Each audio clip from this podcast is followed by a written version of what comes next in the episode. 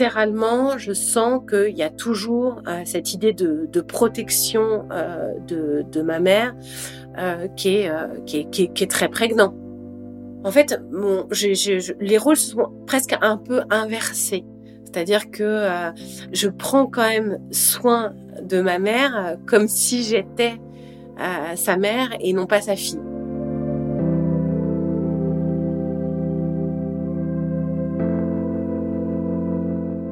Mon prénom c'est Caroline. J'ai 43 ans. Je vis avec ma fille, Rose. On partage sa garde avec, euh, avec son papa. Je fais de la communication. Je m'occupe de producteurs.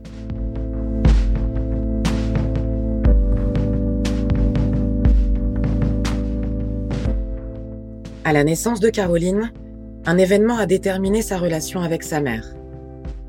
De ce drame originel, sont nées des angoisses, mais aussi beaucoup d'amour et de complicité entre elles. Aujourd'hui, Caroline fait au mieux pour ne pas faire peser ses traumatismes sur sa fille, Rose, sans être complètement certaine d'y parvenir. C'est avec beaucoup de sincérité et d'émotion qu'elle m'a confié son histoire.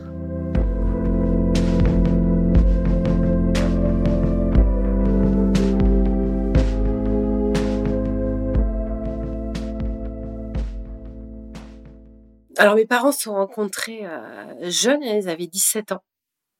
Ma mère était enceinte de jumelles. Et donc on est nés euh, toutes les deux, euh, donc ma sœur et moi, donc Jessica en 1978. Et en fait, ma sœur, ça a été beaucoup beaucoup plus compliqué. ma mère a donc fait un arrêt cardiaque une hémorragie euh, extrêmement sévère. Euh, et donc euh, voilà, ils ont, ils ont fait naître ma, ma sœur et elle n'a pas survécu. Donc moi, je suis née le 16 mai à 23h05 et ma sœur est née à 1h et quelques le 17 mai. Et elle est décédée le même jour. J'ai pas eu vraiment besoin de poser plein de questions, euh, notamment euh, le fait que ma mère ait failli mourir. Je l'ai appris très tardivement, c'est relativement récent. En discutant avec elle, on, discute, on, marche beaucoup quand on est euh, ensemble à, la campagne. On, fait des grandes marches et, on discute de, plein de choses. Et finalement, j'ai su assez récemment que, elle aussi, ça avait été un, un enjeu, un enjeu vital, quoi. Et euh, ça m'a permis aussi d'expliquer aussi, parce que j'ai demandé pas mal quand même pourquoi euh, pas d'autres enfants, etc. Et, euh, et, en fait, mon père n'a jamais voulu, mais naturellement, je peux comprendre. Parce que il y a eu ma sœur, puis il y a eu ma mère aussi. Hein, donc, tu vois, on aurait pu être finalement rester mon père et moi.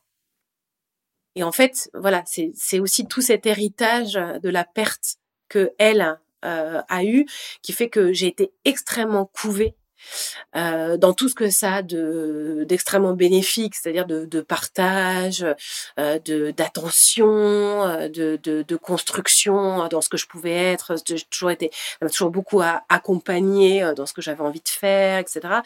Et à la fois de pression assez permanente sur t'es malade, t'as un rhume, ah là là, j'avais l'impression euh, à la fois d'être très libre et à la fois dans une pression quand même de se dire ok, euh, faut pas que je l'inquiète quoi.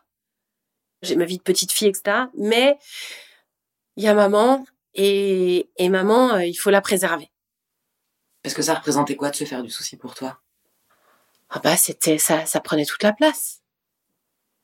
Je suis tout pour ma mère. Donc c'est à la fois merveilleux et à la fois euh, une, une injonction. Euh, j'emploie beaucoup ce mot-là parce que parce que c'est plus que de la pression en fait. C'est c'est il y a une forme de déterminisme euh, là-dedans. les rôles sont très inversés. C'est-à-dire que de la même façon que ma mère se sent responsable de moi, je suis responsable d'elle. Et ça, c'est quelque chose, pour le coup, qui a dicté euh, toute mon enfance, toute mon adolescence et même ma vie de femme encore aujourd'hui.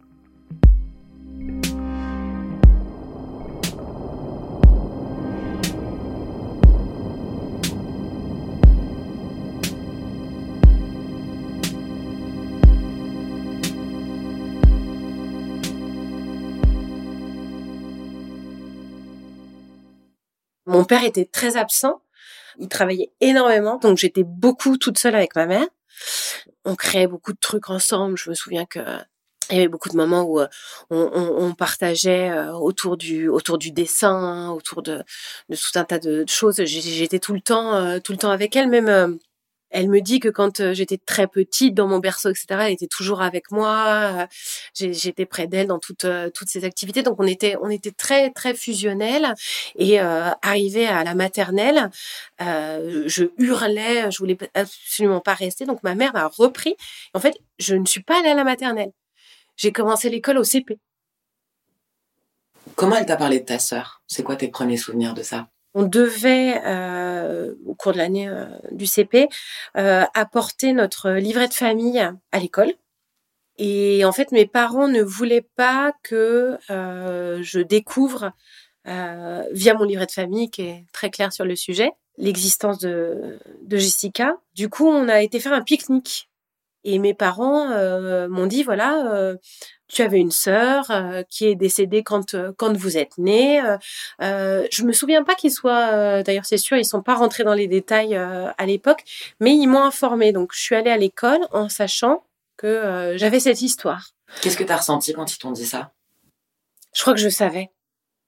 Je me suis toujours sentie accompagnée tu vois jamais euh, jamais vraiment seule euh, et, euh, et d'ailleurs quand j'étais petite alors c'est c'est ce que m'en raconte ma mère je je, je m'en souviens pas. Souvent je parlais toute seule donc dans ma chambre etc et et en fait ma mère venait me voir et me disait mais Caroline avec qui tu parles? et je disais bah avec la fille là tu la vois pas? J'ai lu un certain nombre de choses sur le le syndrome du jumeau perdu. C'est pas très simple de se construire avec une culpabilité. Quand mes parents m'ont raconté euh, mon histoire, j'ai rêvé très longtemps, euh, j'ai fait le même rêve euh, d'un espace clos euh, où il y avait deux bébés et je disais, je me voyais dire non mais vas-y toi, et me disais non mais vas-y toi et, et je naissais. Il y a quand même ce truc de dire ok, pourquoi moi? Et d'ailleurs, euh, dans ma vie de tous les jours, je me sens toujours coupable. Il y a une partie euh, de ma mère euh, qui est partie avec ma sœur. Et cette part-là, euh, elle m'appartient pas.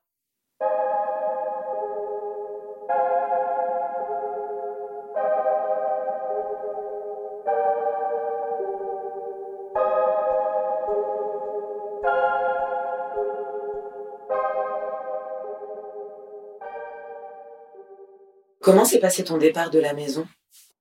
Euh, Très bien. Je pense qu'elle était prête à se dire qu'il fallait que je prenne mon envol. Moi, j'ai très décidé euh, aussi. Après, euh, pas de hasard, euh, j'ai trouvé mon premier appartement à 50 mètres de là où ils habitaient dans les années 70. On voyait de ma salle de bain l'appartement dans lequel ils avaient vécu, dans le 20e à Gambetta. Au moment de ce départ de la maison, est-ce que tu as été inquiète de quitter ta mère? Oui, j'étais très inquiète euh, de la quitter. Je me demandais beaucoup comment est-ce qu'elle allait vivre le quotidien, euh, la solitude, euh, avec euh, mon père qui était quand même euh, voilà très très absent. Euh, donc oui, bien sûr, je me suis fait du souci. Et en même temps, j'étais arrivée à cette période de ma vie où je me disais, bah voilà, maintenant c'est c'est à toi de prendre ta vie en main et de vivre les choses euh, pour toi. J'avais besoin euh, justement de me prouver aussi que j'étais capable par moi-même de pouvoir construire euh, ma vie et puis construire l'avenir. donc donc oui, ça s'est fait par beaucoup beaucoup d'angoisse, mais aussi beaucoup de volonté, c'est-à-dire de me dire ok maintenant c'est moi quoi. J'avais pas de désir de, maternité euh, absolue. J'étais un peu aussi angoissée. Je me disais, J'espère que je vais pas avoir des jumeaux. Parce que ça, pour le coup, euh, je, je l'envisageais comme un poids de devoir euh, vivre ça à la, à la place, euh, ou en tout cas en compensation de ce qu'avait pas vécu ma mère. Et du coup, j'avais pas du tout envie. Je peux pas, je peux pas. L'histoire peut pas se répéter de cette façon. Je peux pas moi vivre cette expérience pleinement alors que ma mère en a été amputée de façon absolument dramatique. J'aurais eu un, un sentiment de, en tout cas, si ce n'est de trahison, de de vivre une vie qui n'était pas la mienne. Euh, Jessica, quand elle est née, elle était brune. Ouais.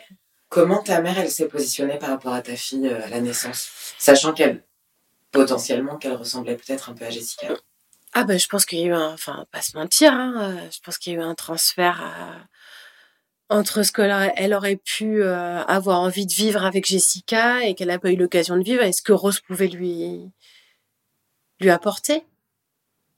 Oui, je pense que je pense qu'elle a, eu l'impression de, à travers moi, à travers Rose, de de vivre. Euh, c'est presque une. Euh, ça, je trouve ça super. Euh, c'est presque une seconde chance.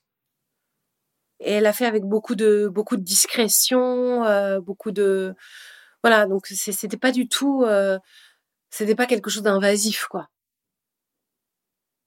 J'ai eu une césarienne, donc je l'ai pas eu la première nuit, mais le lendemain matin, ils m'ont amené Rose euh, dans son, son petit berceau en, en plexiglas. Euh, et, et, je la regardais et je me disais, mais mon Dieu, mais waouh! Il n'y a rien qui égale ce truc-là. Elle, va m'accompagner maintenant, on va être ensemble et, et, et c'est merveilleux.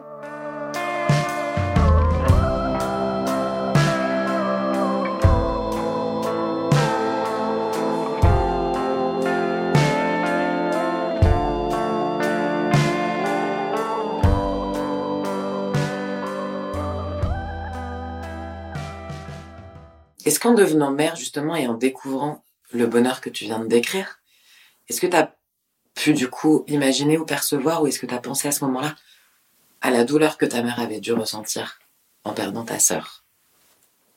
C'est venu, euh, oui, c'est venu plus tard. Oui, je pense que c'est cette absence euh, de, tous les moments partagés. Euh, bien sûr, oui, bien sûr, j'y pense. Mais encore une fois, c'est pareil, j'essaye de ne pas j'essaye vraiment de vivre ma vie, quoi. J'adore ma mère. Euh, j'aime ma fille plus que tout, mais mais mais mais j'essaye aussi de de me libérer un peu de tout ça parce que en fait, euh, ma mère elle a sa souffrance et c'est épouvantable. Perdre un enfant, je pense que y a rien de pire. Et, et c'est une partie qui est inaccessible. Comme dans toute expérience, quand tu la vis pas, euh, tu as du mal à la percevoir, mais là encore plus. C'est-à-dire que ce que ça crée comme lame de fond, euh, comme euh, ouais, comme désastre en fait dans une vie, je pense que c'est absolument imperceptible. Donc oui, bien sûr, euh, j'y pense. ça, m'arrive de me dire que certainement, voilà, ma mère mesure tout ce qu'elle aurait pu vivre autrement avec Jessica, la vie qu'elle aurait eue. Mais moi aussi, j'y pense à ça. Je me dis, bah voilà, quelle vie elle aurait eue, euh, comment ce serait aujourd'hui, euh, est-ce qu'elle aurait plein d'enfants, est-ce qu'elle n'en aurait pas, est-ce qu'elle... Mais euh, c'est la fatalité la plus absolue qui soit. Évidemment, c'est ma mère parce que c'est son drame, bien sûr, avant, avant le mien. Mais c'est tout ce avec quoi moi j'ai dû vivre la culpabilité un peu constante, euh, euh, les angoisses, euh, le fait d'avoir l'impression d'être amputé quand même pour partie, d'avoir un pied à un endroit puis un autre ailleurs. et ça, c'est assez dur. Quelque part, je pense que je suis un peu un dommage collatéral, quoi. C'est aussi ton drame à toi. C'est aussi mon drame à moi. Elle a fait les choses euh, au mieux. Euh, elle a fait de son mieux. Maintenant, très clairement, aujourd'hui, j'ai des angoisses extrêmement euh, présentes, notamment par rapport à la, maladie, où je sais que c'est un héritage, c'est quelque chose qu'elle m'a transmis, parce que je pense qu'elle avait tellement peur, elle, de me perdre, que ah, bah voilà, ces angoisses ont, déferlé sur moi et voilà, aujourd'hui, euh, je me retrouve à, devoir gérer euh, moi-même un, certain nombre d'angoisses qui ne m'appartiennent euh, pas du tout, mais je pense que ça, ça remonte encore plus loin que ça, c'est-à-dire que moi, ma grand-mère a perdu sa mère, elle avait 26 ans, c'est le drame de sa vie, et donc tout cet héritage-là et aussi de l'histoire, toute cette, la maladie, hein, quand même. C'est un truc, euh, moi, ça, j'ai eu des côtés, euh, je me suis beaucoup, j'ai progressé, euh, des côtés très, très hypochondriaques. Et ça, c'est quelque chose que j'ai voulu vraiment éviter avec Rose.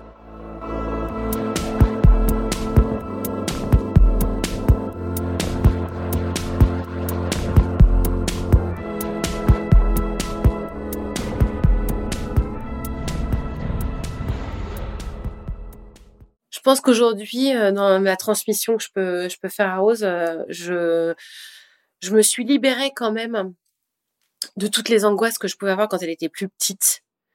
Euh, quand il y avait moins de dialogue possible ou quand quand elle avait des soucis, etc. Parce que je pense que je lui ai donné un certain nombre de clés pour pouvoir aujourd'hui se, se débrouiller. Je vois qu'elle est quand même assez assez autonome, qu'elle est qu'elle s'est quand même construite.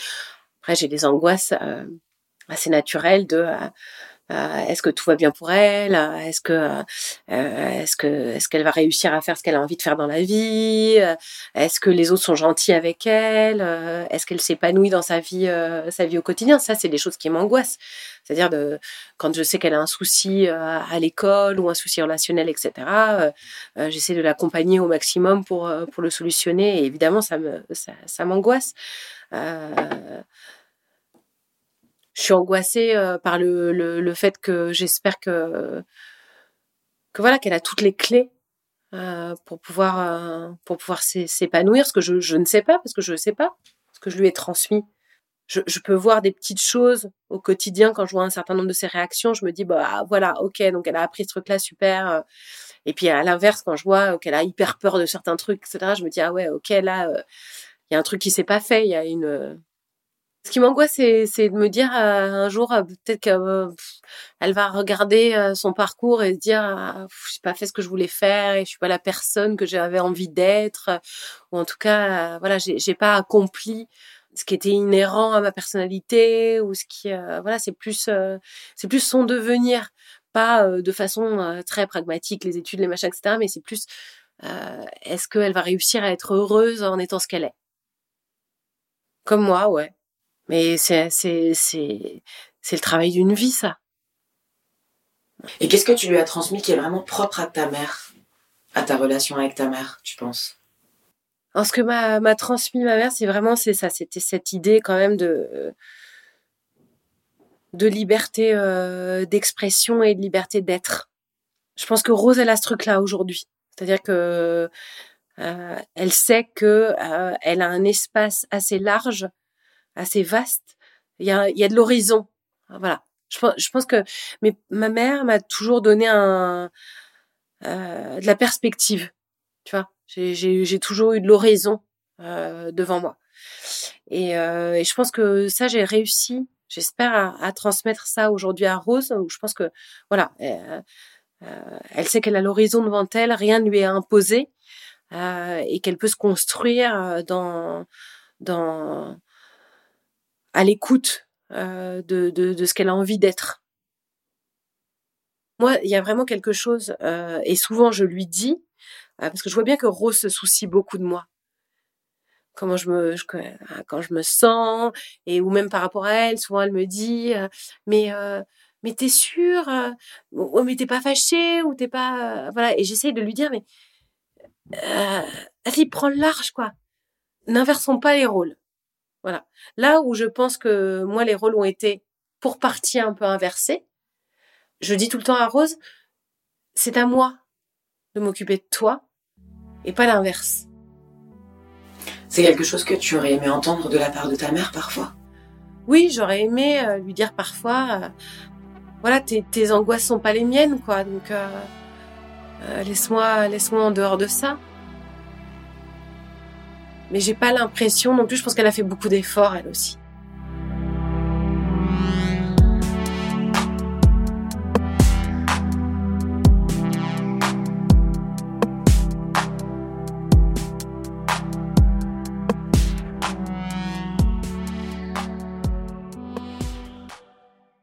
Tu en es où aujourd'hui dans ta relation avec ta mère? C'est une relation qui est quand même globalement très apaisée. Ou peut-être tout n'est pas dit euh, encore parce que je pense que par rapport à son histoire, la mienne, la nôtre, il faudra quand même que à un moment les tâches de fond, on les traite euh, de façon à ce que euh, quand l'une ou l'autre euh, partira, les choses soient réglées entre entre nous. Pas, pas les choses soient réglées entre nous parce que finalement on n'a pas vraiment on n'a pas de compte à régler, mais mais en tout cas que les choses soient soient dites. Qu'est-ce que tu auras envie de lui dire à ta mère? Ouais, j'aurais envie de lui dire que ouais, j'aurais pas pu imaginer avoir euh, une relation euh, plus belle. Et c'est ma mère de façon absolue, quoi. Et par rapport à sa souffrance, qu'est-ce que tu aurais envie de lui dire?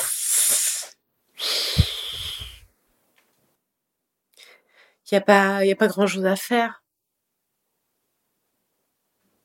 Donc euh, moi, je, je, je pallie pas à, ce truc-là. J'essaie d'apporter moi du, du, quotidien, euh, du, du, plaisir, euh, de l'échange, euh, de la joie dans plein de moments.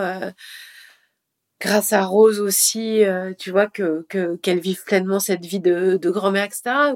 concernant sa sa souffrance à elle, c'est c'est un truc qui est c'est un puissant fond profondément même si c'est une histoire euh, familiale commune, euh, cette histoire-là, elle est la seule à la vivre. Qu'est-ce que tu aimerais dire à ta fille? Ah, alors ça c'est vaste. Euh... Ah, du, enfin moi c'est la plus belle expérience de ma vie. Rose, pour moi, c'est oui, c'est la plus belle expérience de ma vie. C'est-à-dire que c'est vraiment ce qui m'a procuré, ce qui me procure le plus de de d'émotions et je la quitte toujours un peu euh, le vendredi soir quand elle repart chez son papa euh, avec un, un, petit serment euh, de cœur et je la retrouve tous les vendredis de la semaine suivante avec la, même joie, le même bonheur, la même perspective de tout ce qu'on va faire ensemble ou partager, même être moi ici, elle dans sa chambre, elle à faire sa vie, moi la mienne, mais juste à être toutes les deux. non, c'est à tout point de vue ouais, l'aventure la plus, la plus extraordinaire à, vivre euh, aujourd'hui, ouais. Finalement, ton histoire avec ta mère et Jessica, qu'est-ce que tu as envie d'en transmettre aujourd'hui à Rose, à ta fille? Ce que je voudrais transmettre à, Rose, c'est, c'est vraiment l'idée que, euh, que tout est surmontable et que, euh, et que l'avenir c'est, c'est grand et que les choses te nourrissent, même les plus, les plus douloureuses, et qu'il faut tout se permettre, quoi. Et que voilà, je peux pas lui souhaiter mieux que d'être elle-même, quoi.